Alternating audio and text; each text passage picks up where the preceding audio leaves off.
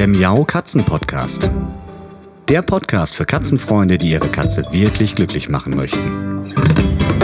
Erfahre, wie du das Lebensumfeld deiner Katze verbessern und damit auch Probleme vermeiden kannst. Lerne, was deine Katze für ihr Wohlbefinden braucht und lausche schnurrigen Themen für dich und deine Katze.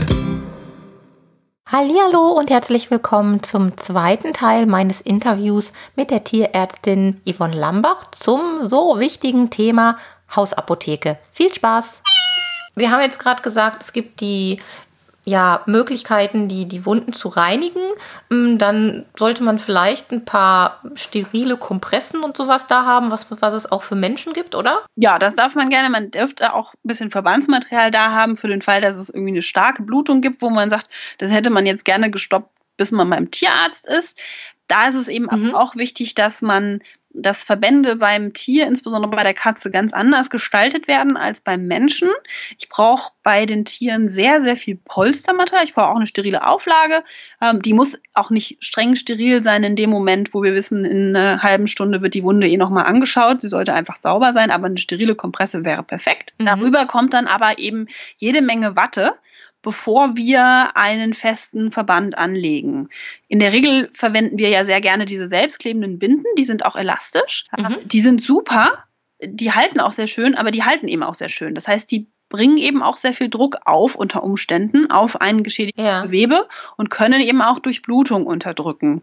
Und das wollen wir natürlich nicht. Wir wollen zwar im Fall einer starken Blutung die Blutung mal kurz stoppen. Aber wir wollen natürlich, dass unser verletztes Gewebe optimal durchblutet ist, damit es auch wieder optimal abheilen kann. Das heißt, ein zu fester Verband äh, würde uns die Heilung tatsächlich verschlechtern, die Heilungschancen ähm, sozusagen. Hm. Wollen wir nicht. Genau. Und ich kann mir vorstellen, dass es auch ähm, ja, gelernt sein will, wie man sowas anlegt. Ähm, da wäre ich ja wieder, ne, Frau Schissbuchse persönlich. Ich wäre sofort bei meinem Tierarzt und ja. würde sofort sagen, ähm, bitte angucken. Klar, okay, jetzt hat es vielleicht geblutet, Blut gestoppt, aber ich würde jetzt nicht irgendwie einen Verband anlegen, der ohne Kontrolle durch meinen Tierarzt hier längere Zeit ja. an Dollys Fötchen wäre zum Beispiel. Genau, richtig. Und das ist genau das, was ich eben sagte. Also wenn man eben mal kurz eine Blutung stoppen will, dann darf man das machen. Wenn man weiß, man fährt danach gleich zum Tierarzt und das wird nochmal alles angeschaut, dann ist das in Ordnung. Ähm, und es ist so, dass es tatsächlich auch in Erste-Hilfe-Kursen zum Beispiel werden Verbände auch äh, gewickelt und gezeigt, also Verbandstechniken, sodass man im Notfall wirklich genau weiß, was darf man machen, was darf man nicht machen. Und ähm, das Wichtigste ist, dass man wirklich immer sagt, so wenn das irgendwie blutet, äh, wenn da wirklich was ist, wo ich denke, das sieht irgendwie nicht gut aus, dann lieber einmal zu oft zum Tierarzt, ähm, lieber anschauen lassen, da wäre ich voll bei dir und würde das immer befürworten. Mhm. Jetzt ist es ja so, diese ähm, Erste-Hilfe-Kurse, die finde ich super wichtig. Ich habe auch noch, bevor Dolly eingezogen ist, einen solchen Kurs besucht. Mhm. Aber ich würde trotzdem mh, mm, sagen, ich, ich bin da nicht firm. Also da, da fehlt einem die Praxis. Das ist ja so ähnlich wie äh, unser, unser Erste-Hilfe-Kurs, den wir alle mal für den Führerschein machen mussten. Der ja. ist jetzt auch schon viele Jahre her. Und wenn man das nicht regelmäßig auffrischt und auch wenn man es im Alltag nicht anwendet, dann ist man einfach ja ein bisschen unbeholfen, um es mal vorsichtig auszudrücken, weil man einfach die Routine nicht hat. Also da bitte auch nicht sich selbst überschätzen und sagen, ach ja, ich habe ja sogar schon hier so einen, so einen tollen Kurs schon mal belegt, das ist gut und ich finde es auch wichtig und empfehle es jedem, sich das wenigstens einmal anzugucken, wie, ähm, worauf man da zu achten hat um für den allerschlimmsten Notfall so ein bisschen gerüstet zu sein. Aber ich glaube, mm, ich bin da eher so jemand, der dann sagt, okay, das, das traue ich mir dann nicht zu oder da möchte ich nichts falsch machen. Ja, genau. Ich denke, der zweite Punkt ist der entscheidende, dass man, wenn man das mal gemacht hat, keine Übung mehr hat, ist absolut klar und das ist auch nichts, was ich erwarten würde, aber man gewinnt dadurch ein bisschen mehr Einblick in die äh, Do's und Don'ts, also was man machen darf und was man eben nicht machen darf. Das ist, denke ich, ein ganz guter Aspekt. Das hast du wahrscheinlich damals auch gemerkt. Und ähm, es ist tatsächlich so, dass, ähm, dass es wirklich darum geht, dass man nichts falsch macht. Also, und deswegen würde ich auch eher lieber sagen, den Profi drauf gucken lassen und sich gar nicht selbst in die Situation bringen, dass man sich überschätzt. Jetzt gibt's ja Situationen, wo man gerade den Profi eben nicht zur Hand hat, leider Gottes, weil er im ländlichen Gefilden vielleicht zu weit weg ist oder zumindest weiter weg ist. Oder ja, häufig passiert sowas ja auch ganz gerne an Feiertagen oder im Urlaub vielleicht in einer Situation, wo man gar nicht weiß, wen man da um Hilfe bitten könnte. Und für diesen Zweck sind dann auch nochmal die Informationen, die wir jetzt genannt haben, eigentlich ganz hilfreich, ne? dass man das ja. einfach auf dem Schirm hat, dass man sehr vorsichtig Verbände anlegt und einfach auch weiß, das ist jetzt nicht unbedingt was für, für die Dauer, sondern nur wirklich eine Noterstversorgung, damit man mit dem Tier dann zum Tierarzt fahren kann und in Ruhe gucken kann. Ja, genau. Und das Wichtigste ist auch da wieder Ruhe bewahren. Ähm, und möglichst, wenn man jetzt sagt, man möchte gleich zum Tierarzt äh, oder man, man geht, fährt da gleich hin, dass man dann jetzt nicht nochmal eine halbe Dose füttert. Auch ganz wichtiger Aspekt. Ähm, mhm. Alle Beteiligten extrem beruhigt. Ähm, wenn dann tatsächlich eine größere Maßnahme ergriffen werden muss, ist das immer ungünstig. Und ähm, genau, einfach ruhig bleiben und den Weg zum Profi suchen, wenn es irgendwie geht, solange es, und das, bringt mich wieder zurück zum Anfang, solange es dem Patienten augenscheinlich damit aber gut geht, ja, ähm, ist es tatsächlich so, dass wir nicht in Panik verfallen müssen.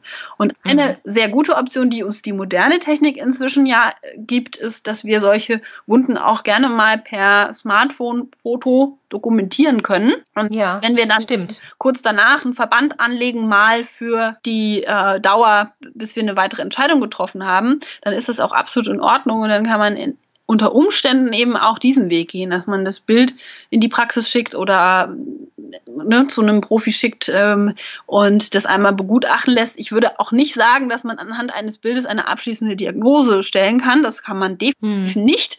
Aber man kann auch als Profi eine grobe Voreinschätzung geben, ob man ja. den Patienten in einer Stunde sehen muss oder ob es reicht, wenn er am Nachmittag vorgestellt wird oder ob es am Wochenende reicht, am Sonntagmittag reicht, wenn er am Montagmorgen vorgestellt wird. Ja. Hm. Was ist denn noch mit so harmlos klingenden Sachen wie ein guter Kamillentee? Da haben ja einige von uns das vielleicht noch von der Oma gelernt, dass Kamillentee ja nie verkehrt sein kann. Und ja. ich weiß, dass einige Katzenhalter sagen, wenn, ja, wenn mal eine Augenentzündung auftritt oder so, dann nehme ich halt einen Kamillentee und dann nehme ich das Wattebäuschen und wasche damit die Augen aus. Manche machen das auch mit Wunden so. Was ja. ist denn davon zu halten? Es gibt keine Studien, die uns äh, sagen würden, dass Kamillentee da eine heilende Wirkung hat. Entscheidend ist, glaube ich, so ein bisschen aus der Tradition auch, dass man einfach dafür ein abgekochtes Wasser dann hat, wenn man einen Tee zubereitet mhm. hat. Das heißt, heißt, man hat mehr oder weniger eine keimfreie Lösung hergestellt. Das ist ja schon mal mhm. prinzipiell ganz gut. Ähm, und die Reinigung, es ist wahrscheinlich dann eher eine Reinigung. Ähm, es ist am Auge, so solange ich jetzt den Tee nicht ins Auge eingebe, sollte jetzt keine großartig schädigende Wirkung haben. Ich verspreche mir davon aber auch nichts äh, Positives in dem Sinne, außer dass ich den Schmutz entfernt habe. Und es wird Augenspezialisten, die werden sagen, oh Gott, bitte gar keine Kamille. Ja. Das hatten, wir hatten ja gerade schon auch gesagt, bei Augenverletzungen oder bei irgendwelchen Dingen, die einem da auffallen, sollte man sowieso nicht lange fackeln und ja. nicht darum experimentieren. Aber es könnte ja zum Beispiel auch äh, irgendwie eine kleine Wunde sein oder so, dass man da mit Kamillentee oder so rangeht. Wie sieht's denn aus mit dem, ja, nicht verfüttern. Was ist denn das, äh, das Gegenstück zu verfüttern? Nicht vertrinken, also der Katze Tee zum Trinken geben. Ja. Ich finde es immer bewundernswert, dass die Katzen das dann teilweise so aufopferungs ja. trinken. Also das, ja, das mir ich auch. wird, finde ich das immer sehr beeindruckend. ähm, ich wüsste jetzt nicht, dass Kamille äh, da eine hochgiftige Wirkung hätte. Äh, aber ich verspreche mir auch da jetzt keine große, äh, große heilende Wirkung. Also ich würde darauf verzichten. Aber es gibt tatsächlich manche Halter, die sagen, ähm, wenn die Katze wieder mal eine Blasenentzündung hat oder so, dass die dann tatsächlich mit äh, Blasentee und solchen Sachen handhaben. Das ist ja wieder wie wieder das ist ja wie immer nichts für mich.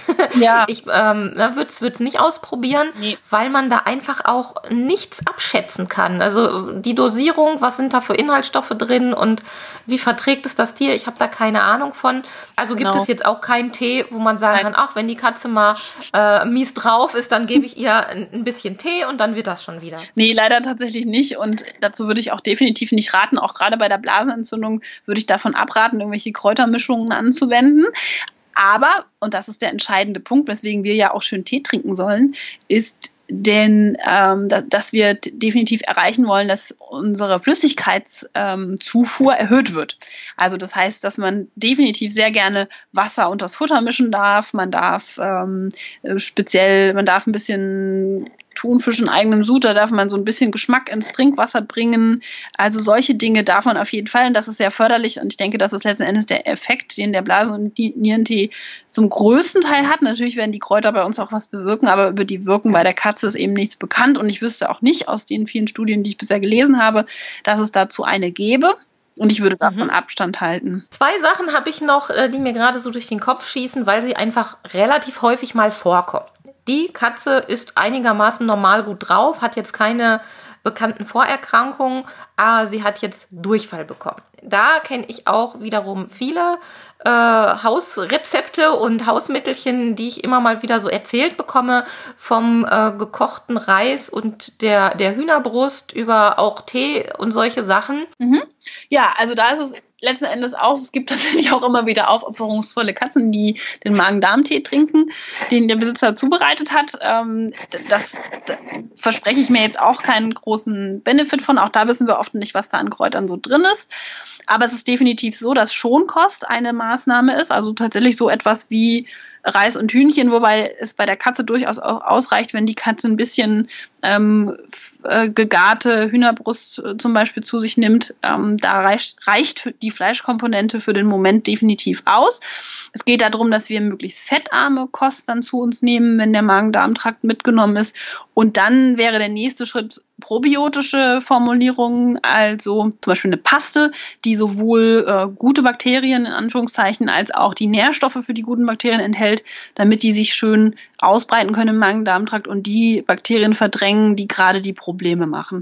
Und erst danach würden wir weitere Maßnahmen und weitere Diagnostik empfehlen. Wie lange dürfte denn so ein äh, ja nicht oder selbst selbst behandelter Durchfall anhalten? Kann man da was sagen? Gibt es da so also, eine Faustregel? Ja, ich würde sagen, der sollte innerhalb von zwei bis drei Tagen sukzessive besser werden. Also es soll mhm. definitiv so sein, dass ich in dieser Zeit schon eine Besserung sehe und ein ganz flüssiger Durchfall zum Beispiel wäre immer eine Indikation, die Katze gleich vorzustellen. Ähm, also oder dann eben bei ausbleibender Besserung vorzustellen, weil wir dadurch einfach einen viel zu großen Flüssigkeitsverlust haben. Mhm. Und, und diese Wartezeit, die gilt natürlich auch nur dann, wenn die Katze ansonsten munter ja, wird. Genau, das wäre also, ein Satz gewesen. Nur dann, wenn den Eindruck hat, dass der Patient sonst so weit mit sich und der Welt zufrieden ist ähm, und kein verändertes Verhalten zeigt, normal frisst, normal trinkt ähm, und normales Komfortverhalten zeigt genau. Das nächste, auch wieder ein, fast ein Gegenstück zum Durchfall, Erbrechen. Katzen erbrechen ja nun mal gelegentlich, wenn sie Haare wieder auswürgen, wobei das ja nicht wirklich Erbrechen ist. Hm, sag ich jetzt mal so. Ja, Kann man das so stehen lassen? Ja, also es ist auf jeden Fall so, dass in dem Moment, wo, wo wir einen Haarballen oder Gewöll zum Beispiel beim Freigänger ähm, wenn die Mäuse fangen haben, dann ist es letzten Endes ein Rauswürgen von diesen, von diesen tierischen ähm, Resten sozusagen. Ähm, und das ist eben auch nicht so, genau nicht so ein klassisches Erbrechen. Und das ist ja bedingt dann normal quasi. Genau. Ähm, wenn ich aber merke, dass beim Erbrochenen, also dass es wirklich Erbrochenes ist im Sinne von, dass da äh, Futterreste mit rauskommen, mm, wie kann man das denn einschätzen? Also das kann ja auch mal während des Haarballen herauswürgens einfach passieren? So? Genau, kann schon sein. Ja, genau. Und bei den Haarballen ist es ja auch so, wenn das täglich vorkommt, dann ist das auch nicht richtig, dann ist es auch nicht mhm. normal. Das heißt, dann müsste man wirklich schauen, dass man die Katze dabei unterstützt, diese Haare, die dann offensichtlich in großer Menge aufgenommen werden, eben besser abzuführen in die andere Richtung, also mit einer Maltpasse zum Beispiel. Ähm, mhm. Und Genau, und dann, wenn da ein bisschen Futter mitkommt, das ist jetzt nicht, würde ich jetzt nicht als, als krankhaft ansehen, weil das kann schon mal sein, dass äh, einfach im vorderen Dünndarm noch ein bisschen Futter war ähm, und das dann einfach mit rausgepresst wurde, das ist klar. Aber es ist eben generell so, dass viele Besitzer kommen und sagen, ja, meine Katze erbricht ab und zu, aber die ist ja schon ein bisschen älter, das ist ja normal. So, das ist definitiv nicht normal. Erbrechen ist kein gesundes Symptom. Erbrechen ist ein Krankheitssymptom. Und das heißt, dass man da immer nachgucken muss.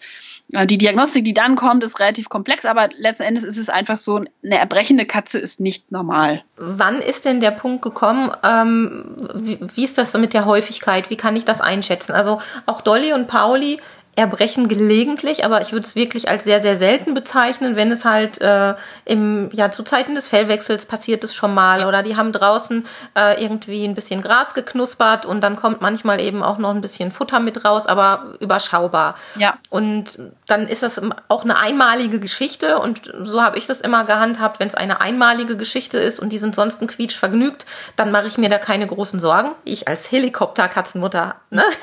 ja. mache mir dann tatsächlich keine Sorgen, aber ich würde mir Sorgen machen, wenn das häufiger vorkommt hintereinander. Und gibt es da auch ein, eine Zeitspanne, wo du sagen würdest, wenn die Katze so und so viele Tage hintereinander erbrochen hat, dann? Oder kann man das gar nicht sagen? Das ist ganz schwierig, weil das natürlich auch leicht dazu führt, dass, dass äh, man sich als Mensch an so einen Zahlen festhält. Es ist letzten Endes mhm, so, das stimmt. Dass, ja, dass ähm, also tägliches Erbrechen ist auf jeden Fall schon mal äh, absolut äh, muss, muss nachgeforscht werden.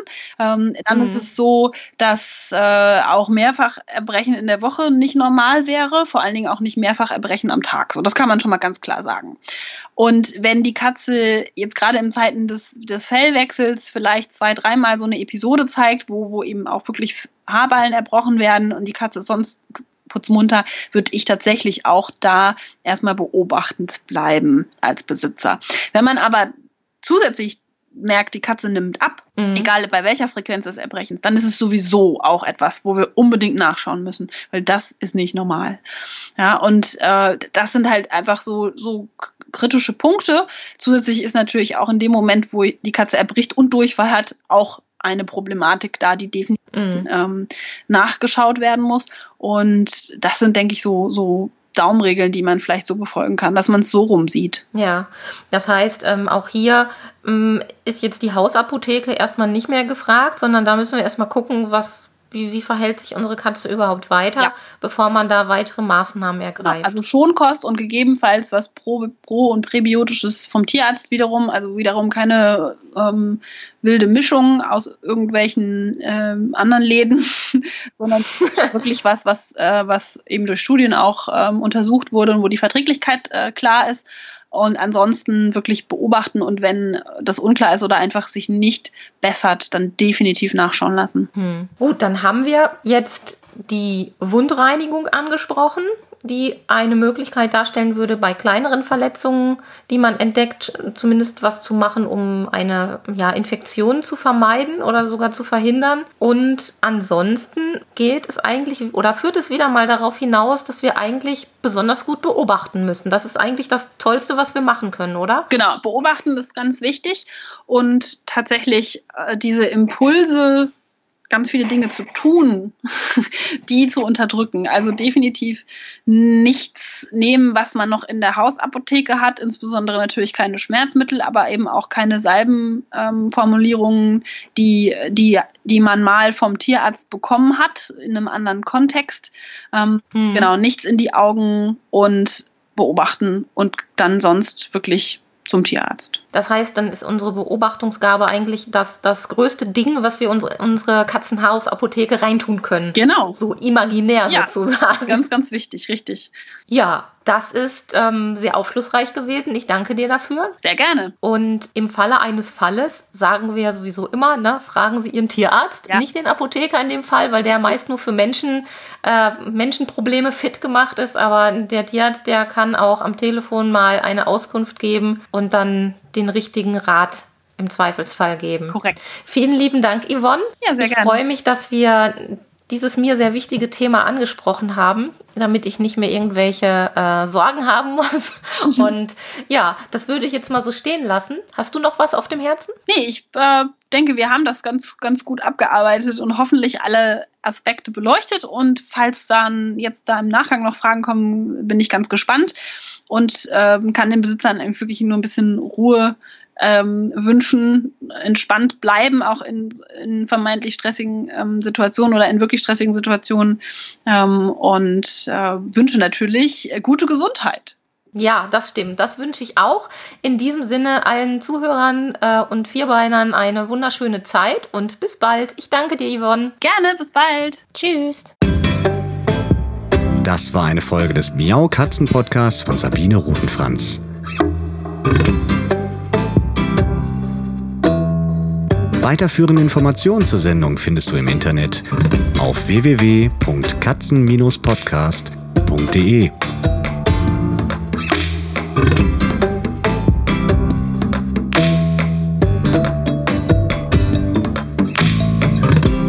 Und jetzt aus die Maus.